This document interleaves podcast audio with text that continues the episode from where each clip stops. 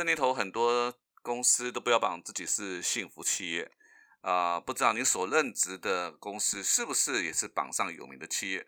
如果是，那你觉得自己幸福吗？或者您觉得自己现在的工作很不快乐，完全没有幸福感可言？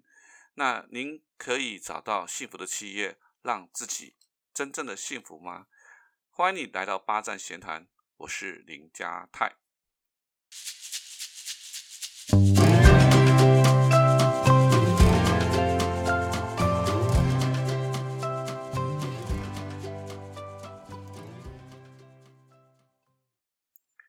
呃，今天呢，在要跟各位分享的题目，这个题目是世上有没有幸福企业？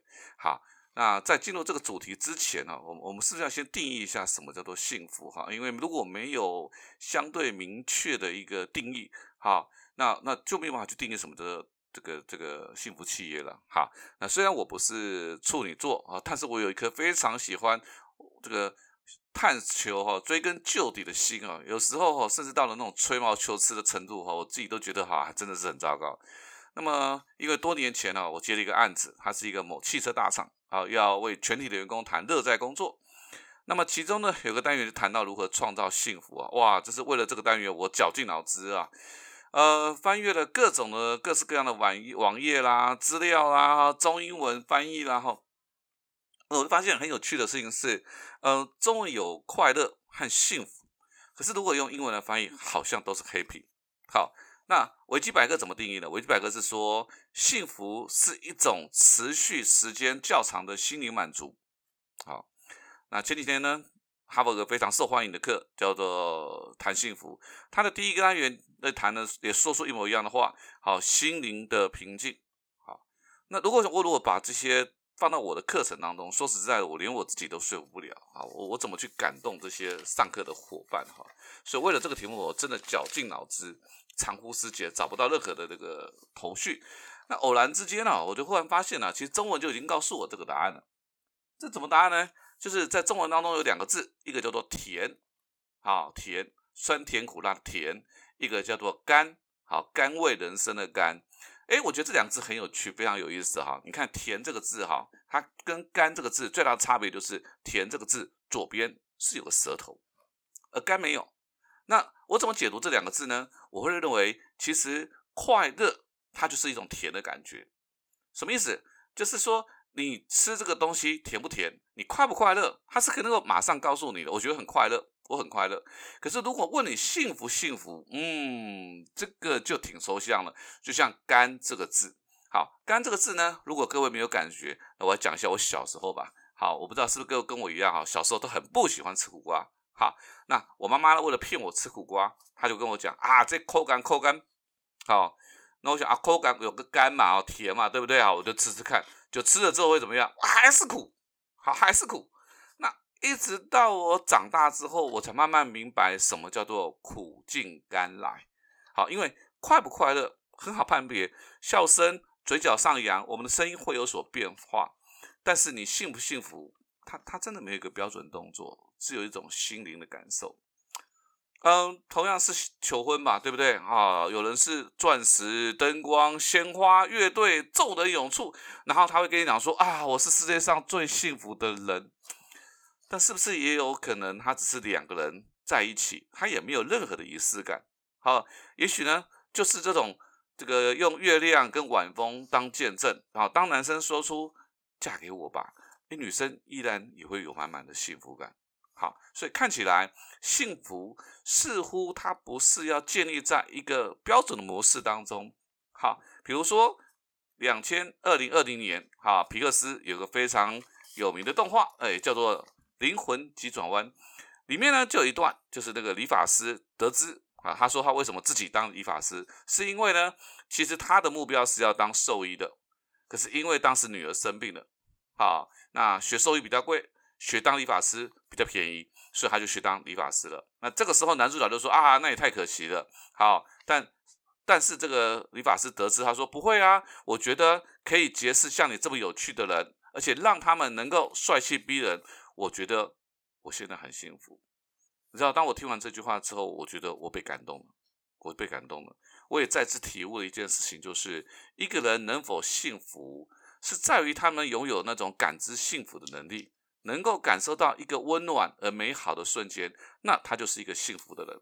如同呢，我常常在问上课的伙伴，我就说，一个癌末的病人在临终之前，有没有可能感受到幸福？对不对？他身体痛得不得了，生命即将结束，可是他看到所有他爱的人都在旁边，虽然即将要结束的生命，他依然会有幸福感，对不对？好，那含着金汤匙出生的人，他们家产家财万贯，就算打断了腿，我们都开玩笑，打断了腿，对不对？都几代都吃不完。好，甚至娶了美娇娘，社会地位也有了，名利也有了，但是不是就是幸福？嗯，答案不一定。我想我们都知道。所以你觉得世界上是不是有幸福的企业？好，嗯，我相信，如果你觉得这个世界上有幸福的企业，很多时候你会认为幸福是别人给的。好，是因为别人给予的你才拥有的，但别人给你的幸福，我们就真的觉得幸福了吗？有一次我在一家五星级的饭店啊为企业授课，好，那早上呢早点哦，那个丰盛到大家吃不完，中午吃大餐，下午的下午茶哇也是超澎湃。听到这里，你是不是觉得哇，他们实在是很幸福，对不对？可是。这个上课的过程当中，私下哈就有伙伴就跟我讲啊，对公司很多不满跟抱怨，加班压力等等等等等等等，所以我就决定要跟他们讲一下，我就说你们都觉得啊，好像这些东西都是理所当然，可是事实上，在我上课的过程当中，我遇到非常多的大企业哦，大企业哦，是连午餐都没有提供的哦。他们听完之后不是可完全不可置信，我说啊，不是都应该在五十五在在我心里上课吗？对他们已经把它当做是习惯，当成第天经地义，难怪他们不会觉得有任何的幸福感。好，那我也去过一家企业，它颇具规模，好有这个有有这种很很好还不错的那种员工休息室啊、健身房啦，好的免费的咖啡饮料啦，哈。那但是上课的伙伴，我都觉得像是那个被扎。被榨干那种感觉很可怜，你知道吗？好，那事实上公司在薪资、员工福利、硬体多方面都给都给的充分给予了，但你忽略掉了看不到的心灵补给，好，这些看不到，所以让员工一个个都变成苍白脆弱。当然，员工高层、公司高层也会抱怨了啊，你这些员工哦，这个人在福中不知福了哈。那也许这家公司的主管也从来没有搞懂，幸福它是一种看不到。由内而外拓展的感觉，所以不是只有你用，不是你用了这么多这么多哈很很棒的硬体，给了好的薪水，他们就会觉得有幸福，不一定。哈，那同样的我也去过一去过这种公司，不是很有知名度哈，上个环境普通，可是我看得出来，从老板跟员工互动的过程当中，以及他们同才之间的各种关系的展现，哦，我觉得他们是完全不同，不同，不同，非常的不特别。好，那也跟我强调，他们觉得幸福啊，他们。是，他们也不会给我强调他们是一家幸福企业啊，只不过哈，老板不追求这种名声而已。好，但也许就是幸福这档事情啊，大家都习惯了看得到的标准去评价。好，甚至你敢喊哦，大家也相信。所以这个幸福企业哈，说实在我都觉得蛮腐烂的。好，比如说呢，某一家曾经出过人命，好，那个诈压榨员工，在业界真的是大家都很知名的一个金融机构哈，这种恶名昭彰、劣迹斑斑的公司哦，他们也说他们是幸福企业，然后呢列出了一些其他企业很常见的一些福利，那我也觉得真的很佩服，真的是你敢说哈，当然就有会有人相信嘛，哈，所以如果幸福是别人给予才拥有。那就有可能让给予的一方变成施舍的心态，而变得傲慢。啊，哎，谁叫你你的幸福是我给的，对不对？但同样的，接受幸福的一方，也许他就变得卑微，因为他害怕对方会拿回去。那这样你想，这样子关系有可能真的创造幸福吗？所以说到这里哈，各位观众可能在想，我一直在推翻大家幸福心目当中这种对幸福的定义哈。那到底有没有幸福企业？好，如果我认为有。那我心目当中的幸福企业应该具备哪些条件？哈，首先哈，媒体很喜欢用票选方式来票选所谓的这个让网友去票选出他们心目当中的这个认为的幸福企业。但你想，这种票选出来的结果，对不对？先不讨论这个过程当中公不公正，有没有大家去动员灌票，这些我们不管。好，那这种被票选出来的幸福企业，只能够列为网友心目当中的幸福企业，因为什么？因为如人饮水。冷暖自知，那些被票选出来企业上班的朋友，他们真的觉得幸福吗？所以票选出来的幸福企业是完全不相干的两码子事情。好，那那那至于这个媒体啊列出了一些标准啊，所谓幸福企业标准啊，我也跟大家分享一下哈。他们提到大概是呃友善的职场环境，好打破层级还有界限，哎，资讯要能够透明，好，那让工作可以有自主性啊，这个休假可以弹性，好，那他们的待遇要优于同业。那我认为换一个说法就是，老板愿意跟员工分享利润啊，哈，啊，重视员工，哎，这个员工的成长很重要，以人为本，好，愿意不断的培养员工，以及成为受人尊敬的企业。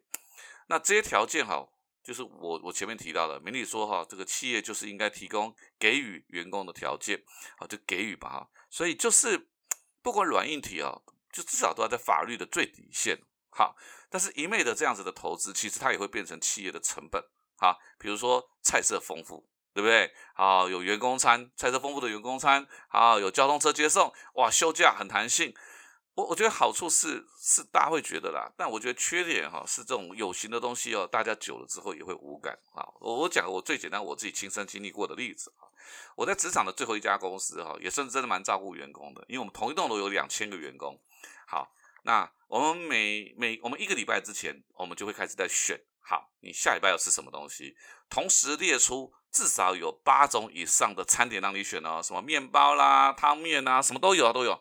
好，所以每次我们有同事新同事来，一看到我们这样，他就哇，你们好幸福哦。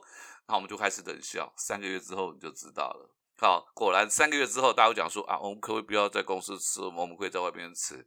所以可见的哈，你你在福利这些做的再好，久了之后，大家不但就就慢慢就无感了。好，那那既然前面提到说幸福是一种感知能力，是一种由内而外的感受，所以员工应该拥有哪些，对不对？感受才能够让比较有幸福感。好，那虽然前面提到的一些什么友善的环境可以为员工带来幸福感哈，但我想用一个比较极端的例子来谈谈幸福感这件事情啊。那就四月二号啊，这个泰鲁格出轨了。那主要担任搜救任务的是这种叫做特搜救难队，好，他们必须在灾难的现场，好，要面对这些残缺不全的尸块，这些尸块甚至钻在那个尸袋里面还会渗血，好，那更不用说现场的环境恶劣也相当危险，但他们第一时间奔赴现场，不眠不休，为什么？啊，为什么？那当搜救人把这些罹难者移出了现场。好，那由于这次冲击力量实在是太大了，非常多的往生者其实他的家属都无法辨认，于是就有一群人自愿奔赴花莲，不只是要跟时间赛跑，因为那个解冻啊，争取时间啊，更要考验自己的技术、体力，还有那种情绪管理的上限、极限。你想，你每天要面对这些残缺不全的，对不对？啊，他们的心中希望能够让往生者可以一个比较好的状态来告别人生。那这些人就是说，就是那些。七六行者团队，我们刚谈的，他们的工作环境绝对是我们完全无法想象的恶劣，可是他们却觉得这份工作是很有意义的，充满了幸福感。所以让他们，让我们的伙伴，就是如果你是个老板，让或者是你是个主管，让你的伙伴觉得这份工作有意义的，我们称之为使命感。这种发自内心的认同，我认为是工作中幸福感很重要的因素。但是只有使命感是不够的，为什么？因为一定还要有归属、安全感、愉悦感、成就感、荣誉感。那这样子，员工就会有感恩心，进而愿意珍惜以及维护，甚至捍卫他的公司。当然，这些名词听起来很抽象了啊，所以我就稍微解释一下这些词背后的含义是什么。好，归属跟安全感，它分成两个，形式上很简单，就是制服嘛。诶，当大家看起来穿的都一样、相同的时候，诶，我就觉得我在。在这个团队当中，在这家公司当中，我就会有一个归属感。可是我认为更重要的是心境上的归属感、安全感，就是什么呢？就是当我们感受到挫折、不顺遂的时候，主管、同事会不会给予我关心、安慰？当我换了发型、换了衣服、换了一些东西的时候，我有些不同的时候，我没有被注意到那种被重视的安全感。我相信，而被重视的安全感、归属感是很重要的。那第二个叫做愉悦感。好，虽然我认为不一定要高标到那种说啊，我每天都很期待工作。我认为至少工作环境、同事之间要相互合作，情感和谐融洽，主管跟部署之间相互尊重。好，愉悦感不是要把公司变成游乐场，不断的不断的有笑声，而是你可以放轻松，你不必被栽赃，不必被放冷箭，不必背黑锅。我觉得这样这个愉悦感有了，带我们谈谈成就感。成就感其实我认为就是我们一直在谈，就是一个境界，就是成就感就是希望当我们做了一件好事的时候，可以得到来自于公司主管的肯定、加冕，对不对？这是第一层，甚至再往上提升，就是当我被授权了，那是一种公司被我肯定，好完成了我自己挑战了我自己，那一种成就感也是我来自于我想要去在这工作上面继续努力。最后一个就是荣誉感，好，这荣誉感呢，就是发自内心，我以公司的一份子为荣。所以，如果有人想伤害他，我就会挺身而出。当然，也许听到这里会觉得，哇，这标准太高了啦，怎么可能会有幸福企业？好，如果你是这么想，那我把问题呢分成两个角度来谈。第一个就是你觉得以上的分析有没有道理？如果你觉得有道理，那我们要不要换一个思考？就是我们不要去想能不能做到，而是那我们要怎么样做得到？这是第一个。那第二个角度啊，我想任何企业哈都。不大能够做到让每个员工都感受到很幸福了啊，除非说这家公司的规模比较小，容易控制。但如果像那些大企业，动辄一千人，是像金控上的好万人，人各有志。我认为公司只要能够让绝大多数的员工感到幸福感，我觉得就已经功德无量。所以我在回头会想，我第一份工作啊，这个房屋中介的前半年啊，说实在的，好真的是有够辛苦，每天都是挫折感、压力。对不对？对那个刚出社会的我来讲，当下我真的是痛苦多于快乐。啊，那个天空都是灰色的。但但隔了那么多年，我再回头去想，我觉得哇，光是同事的情感，我自己在那半年的成长，主管的领导风格，其实我当下我是很幸福的。如果不幸福，我早就阵亡掉了。只是在那个当下是。体会不到的，也许若干年后才能够感受得到。所以，光是我们努力去寻找幸福企业是不够的。好，自己也要拥有感知幸福的能力。好，在抱怨工作的同时，也要去感受工作中温暖美好的瞬间。因为企业都是为盈利，要盈利，要赚钱的，不然公司员工就失业了。所以，找到好的公司，自己也要有感受幸福的能力。啊，你不只是在幸福企业工作。你也是世间上最幸福的人。八站闲谈，捕捉平时错过的风景，发现被忽略的观察角度，让生活多一点乐趣，人生多一点厚度。如果你有想要跟我分享的事情，可以搜寻我的脸书粉丝团，也是八站闲谈，也别忘了帮我留下五颗星。我们下次见喽。